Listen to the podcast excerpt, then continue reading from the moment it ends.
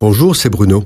Merci d'écouter ce podcast. N'oubliez pas de vous abonner et d'activer les notifications afin d'être averti chaque semaine des prochaines sorties. Afin de libérer le peuple hébreu de l'esclavage de l'Égypte, Moïse se présente devant Pharaon et manifeste la puissance de Dieu afin de laisser partir le peuple. Pharaon, roi le plus puissant de la terre, plein d'orgueil, endurcit son cœur, il s'oppose à la volonté de Dieu. À force de résister, c'est l'Éternel lui-même qui endurcit le cœur de Pharaon et manifeste sa toute-puissance afin que tous les peuples de la terre sachent qu'il est Dieu et qu'il n'y en a pas d'autre.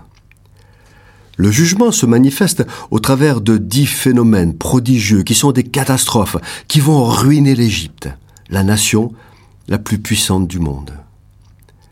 La dernière plaie est la plus terrible. Elle condamne à mort tous les premiers-nés d'Égypte, tant hommes qu'animaux. Pour ne pas être atteint, le peuple hébreu doit appliquer du sang sur les deux poteaux et sur le linteau de la porte de la maison qu'ils habitent, et rester à l'intérieur.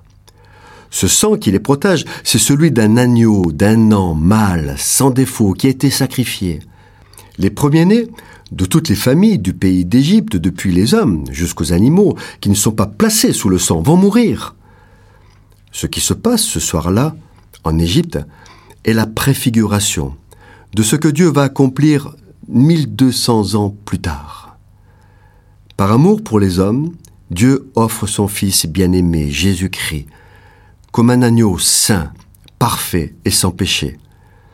Il le fait afin que tous ceux qui croient en lui soient sauvés du jugement qui inexorablement descend sur le monde.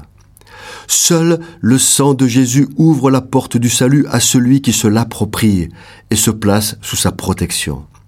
Seul le sang de Jésus purifie et offre le pardon des péchés et la vie éternelle. Ce soir-là, les Hébreux devaient manger l'agneau rôti au feu avec des herbes amères et du pain sans levain. Ce pain qui accompagne le repas nous rappelle Jésus, qui est le pain de vie un pain sans levain, c'est-à-dire sans corruption.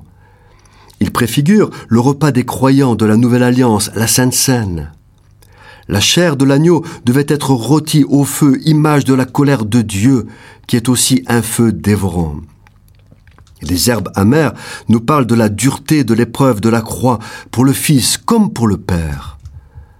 Et enfin, l'agneau devait être entièrement consommé comme le sacrifice de Jésus a été entièrement accompli.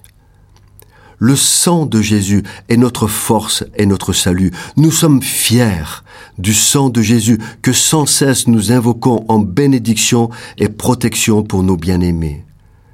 Tout comme le destructeur en Égypte voyait le sang et passait par-dessus les maisons sans tuer les premiers-nés, un jour Jésus reviendra il verra son sang versé à la croix et qui couvre ceux qui ont cru en lui.